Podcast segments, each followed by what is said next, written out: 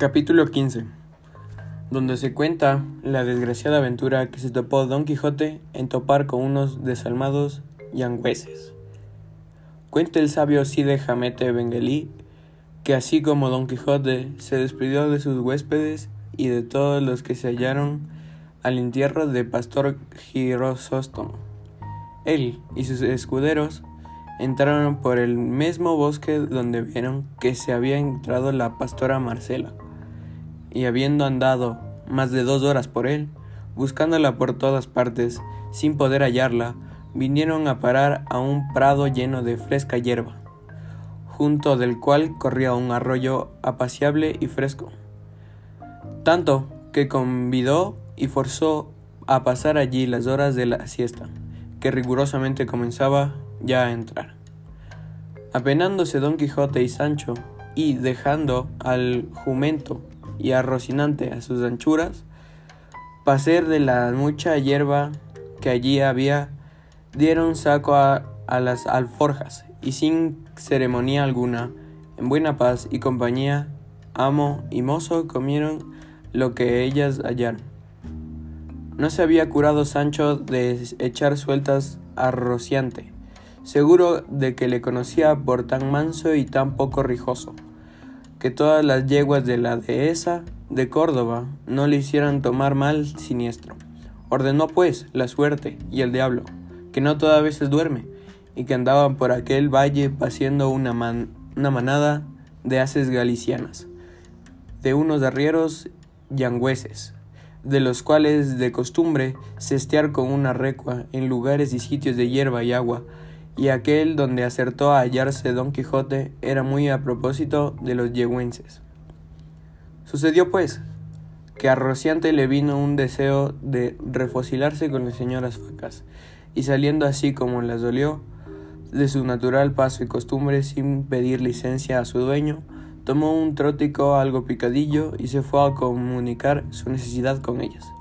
Más ellas, que a lo que pareció debían haber tenido más gana al de parecer de él.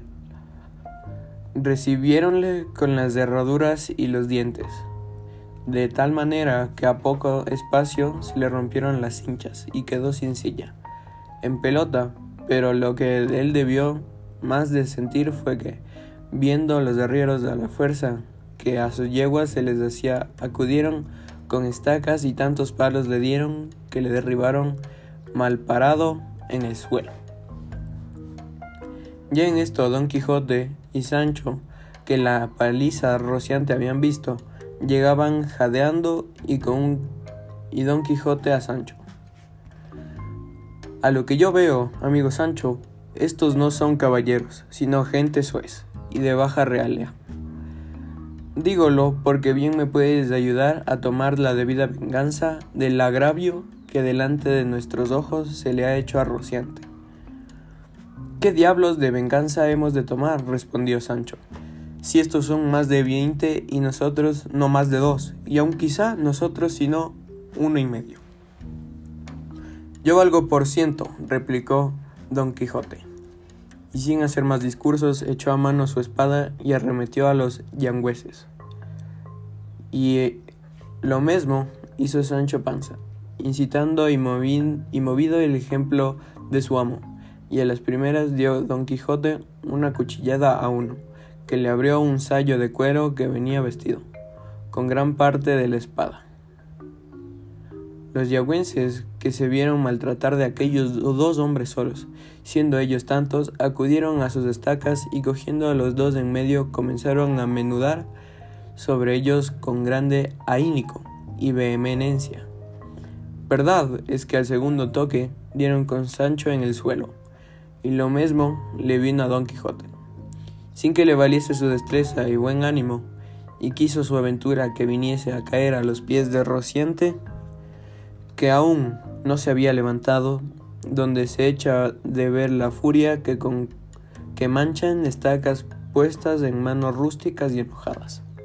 Viendo pues los yangüenses el mal recado que habían hecho con la mayor presteza que pudieron cargaron su recua y siguieron su camino, dejando a los aventureros de mala traza y de peor talento.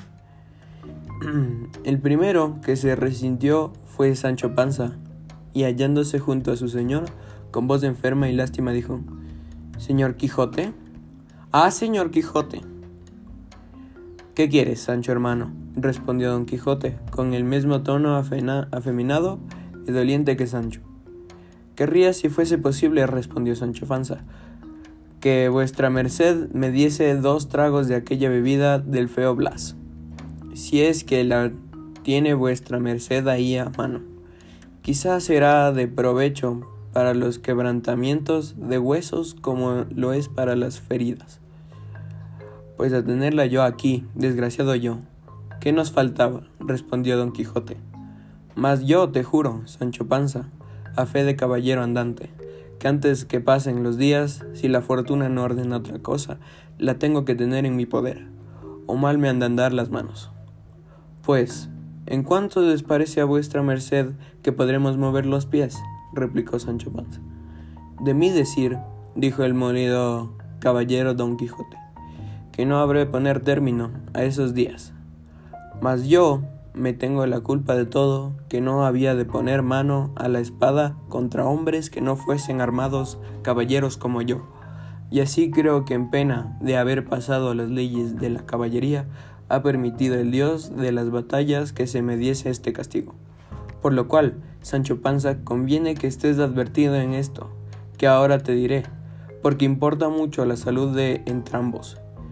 Y es que cuando veas que semejante canalla nos hace algún agravio, no aguardes a que yo ponga la mano a la espalda para ellos, porque no lo haré en ninguna manera, sino pon tu mano a tu espada y castigalos muy a tu sabor ya que en tu vida y defensa acudieren caballeros, yo te sabré defender, y ofendellos con todo mi poder que ya habrás visto por mil señales y experiencias hasta a dónde se, extiende el valor de este mi esfuerzo, mi fuerte brazo.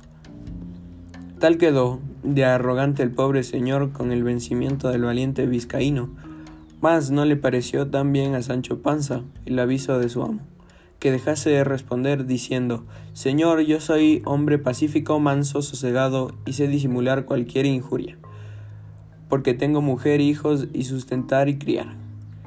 Así que sale, séale a vuestra merced también aviso, pues no puede ser mandato, que en ninguna manera pondré a mano a la espada, ni contra mí, ni contra villano, ni contra caballero, y que desde aquí para delante de Dios perdono cuantos agravios me han hecho y han de hacer. Ora me los haya hecho o haga o haya de hacer alguna persona alta o baja, rico o pobre, hidalgo o pechero, sin aceptar ninguna condición alguna. Lo cual oído por su amo le respondió, quisiera tener aliento para poder hablar un poco descansado y que el dolor que tengo en esta costilla se aplazara tanto cuanto se aplazara tanto cuanto para darte a entender, panza, en el error que estás. Ven acá, pecador, si el viento de la fortuna hasta ahora tan contrario en, nuestro favor se vuelve llevándonos las velas del deseo para que seguramente y sin contraste alguno tomemos puerto en alguna de las ínsulas que tengo prometida. ¿Qué sería de ti ganándola? Yo te hiciese señor de ella pues lo vendrás a imposibilitar. Por no ser caballero, ni de quererlo, ni tener valor, ni intención de vengar injurias y defender tu señorío, porque has de saber que en los reinos y provincias nuevamente conquistados nunca están tan quietos los ánimos de, de sus naturales ni tan de parte del nuevo señor, que no sostengan el temor de que han de hacer alguna novedad para alterar nuevo las cosas y volver, como dicen, a ventura. Y si es menester que el nuevo poseedor que tenga entendimiento para, para saberse gobernar y valor para ofender y defenderse en cualquier acontecimiento. En este que ahora nos ha acontecido, respondió Sancho, quisiera yo tener ese entendimiento y ese valor que vuestra merced dice, mas yo le juro, a fe de pobre hombre, que jamás estoy para bismas que para pláticas. Mire vuestra merced si se le puede levantar, y ayudaremos a Rocinante, aunque no lo merece, porque él fue la causa principal de todo este molimiento. Jamás tal creí de Rocinante que le tenía por peor persona y casta y tan pacífica como yo. En fin, bien dicen que es menester mucho tiempo para venir a conocer las personas y que no hay cosa segura en esta vida. ¿Quién dijera que tras de aquellas tan grandes cuchilladas como vuestra merced dio a aquel desdichado caballero andante había de venir por la posta y en seguimiento suyo tan grande tempestad de palos que ha descargado sobre nuestras espaldas?